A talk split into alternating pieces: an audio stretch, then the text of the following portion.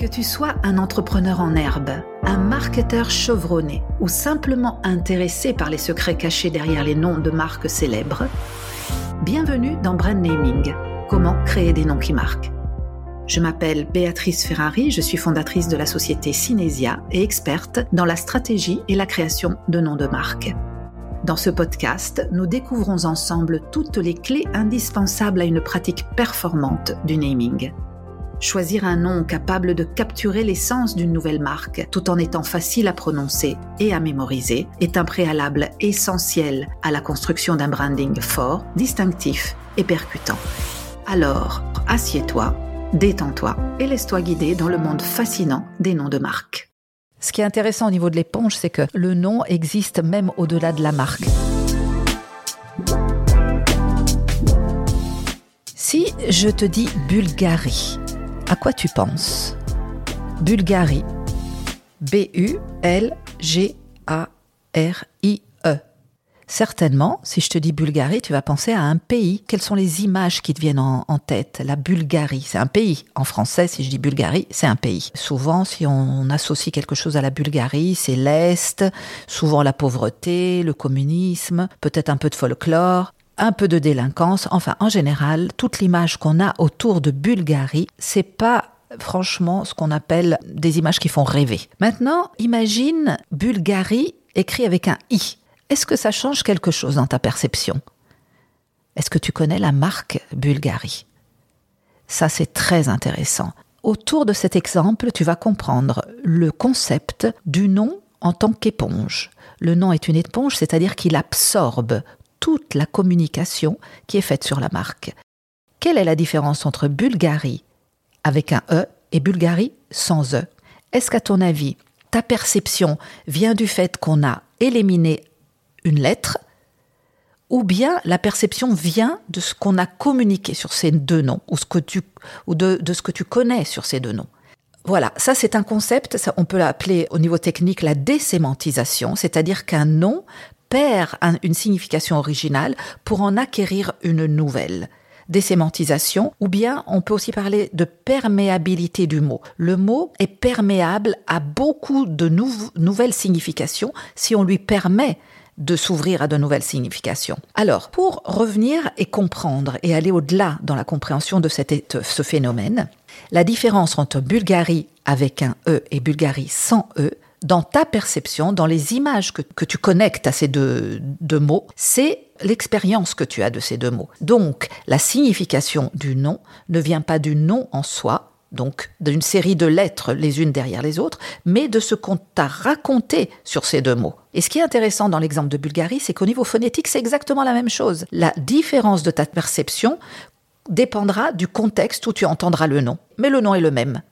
Dans un cas, il évoque la pauvreté. Dans, dans un autre cas, il évoque le luxe. C'est carrément à l'opposé. C'est ça qui est très intéressant. Alors, je peux faire des exemples qui sont euh, les marques, d'autres marques très très connues. Je peux citer euh, par exemple Findus, Swiffer, Pixar, enfin on peut en citer beaucoup. Et à chaque fois, c'est quelle est la perception que tu as de ces noms? Pour expliquer euh, ce phénomène de l'éponge, le nom en tant qu'éponge, peut être intéressant de remonter à certaines pensées comme celles qui, ont été, développées par euh, Ferdinand de Saussure dans son traité de linguistique générale au début du siècle dernier, et qui parlait de signifiant et signifié. En fait, quand on travaille sur le nom, on travaille au niveau du signifiant. C'est un, container, donc, disons une enveloppe, dans laquelle tu vas rentrer toute une série de significations liées à ta marque. Alors l'invitation que je te fais, si tu dois trouver un nouveau nom, c'est surtout de ne pas t'attacher à la réelle signification du mot que tu es en train de choisir pour ta marque. Évidemment, ça doit répondre à toute une série de, critères qui sont la euh, facilité de prononciation, l'harmonie phonétique. S'il y a déjà des, des significations intrinsèques, c'est-à-dire que tu choisis des mots du dictionnaire pour construire ta nouvelle marque, c'est important que ces mots soient cohérents avec ton positionnement, avec euh, tes valeurs mais pas qu'elle raconte toute ta marque, parce que l'histoire que tu vas raconter de ta marque, elle se fera avec la communication.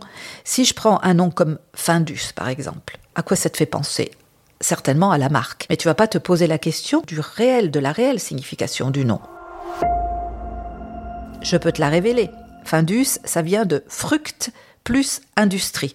Il est bien évident qu'aujourd'hui, ça n'a plus aucun sens, parce que Findus ne vend pas de, fruits. Donc, c'est né pour vendre des fruits, mais dans l'évolution, ça s'est rempli de toute l'expérience de la marque, de tout ce qui a été communiqué, du produit et de l'expérience que tu fais de ces produits. Rappelle-toi, tu prends des noms aujourd'hui qui seraient cohérents, hein, certainement euh, Findus a commencé en vendant des fruits, mais des, des mots qui sont cohérents avec ta marque, mais ne cherche pas à raconter toute l'histoire de ta marque, parce qu'avec un mot ou deux mots qui te serviront pour créer ton nom de marque, tu ne pourras pas tout raconter. Et souvent, le piège, on est en train de créer un nouveau nom de marque, c'est de vouloir tout raconter avec le nom.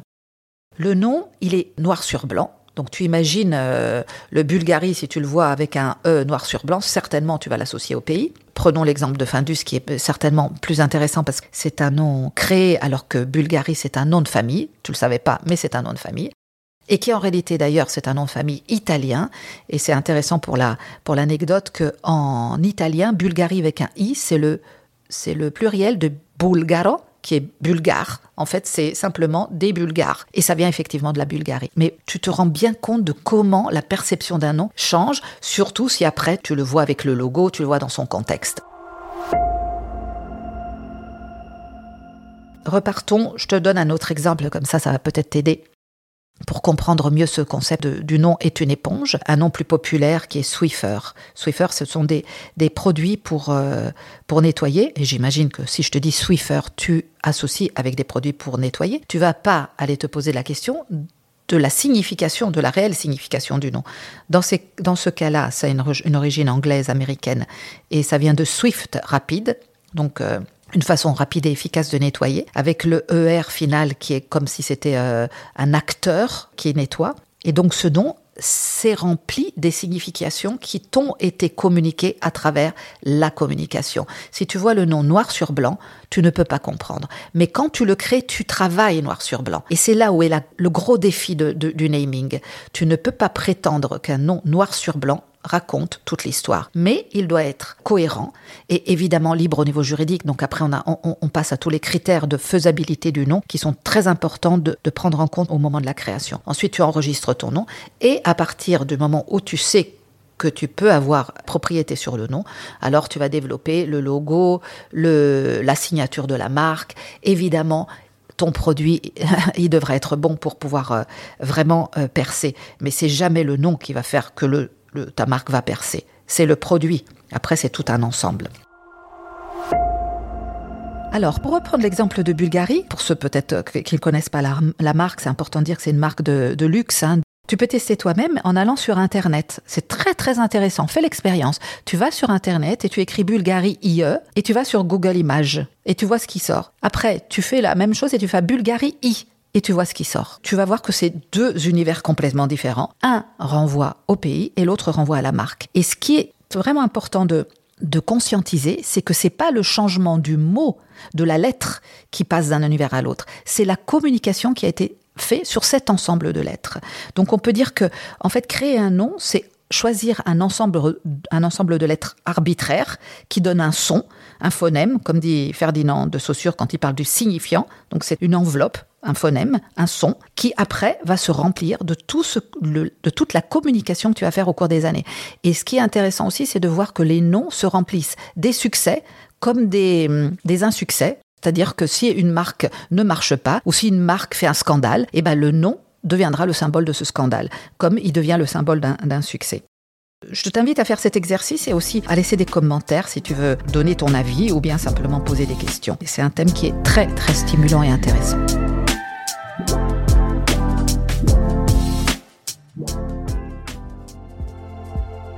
Si tu as des questions ou des commentaires sur cet épisode, n'hésite pas à les partager avec moi sur les réseaux sociaux ou sur notre site web cinesia.com, s e. Tous les liens sont présents dans le descriptif. Et rappelle-toi également de t'abonner afin de ne pas manquer les prochains épisodes et à mettre 5 étoiles sur Apple Podcast et Spotify. À très bientôt pour de nouvelles aventures dans le monde passionnant du naming.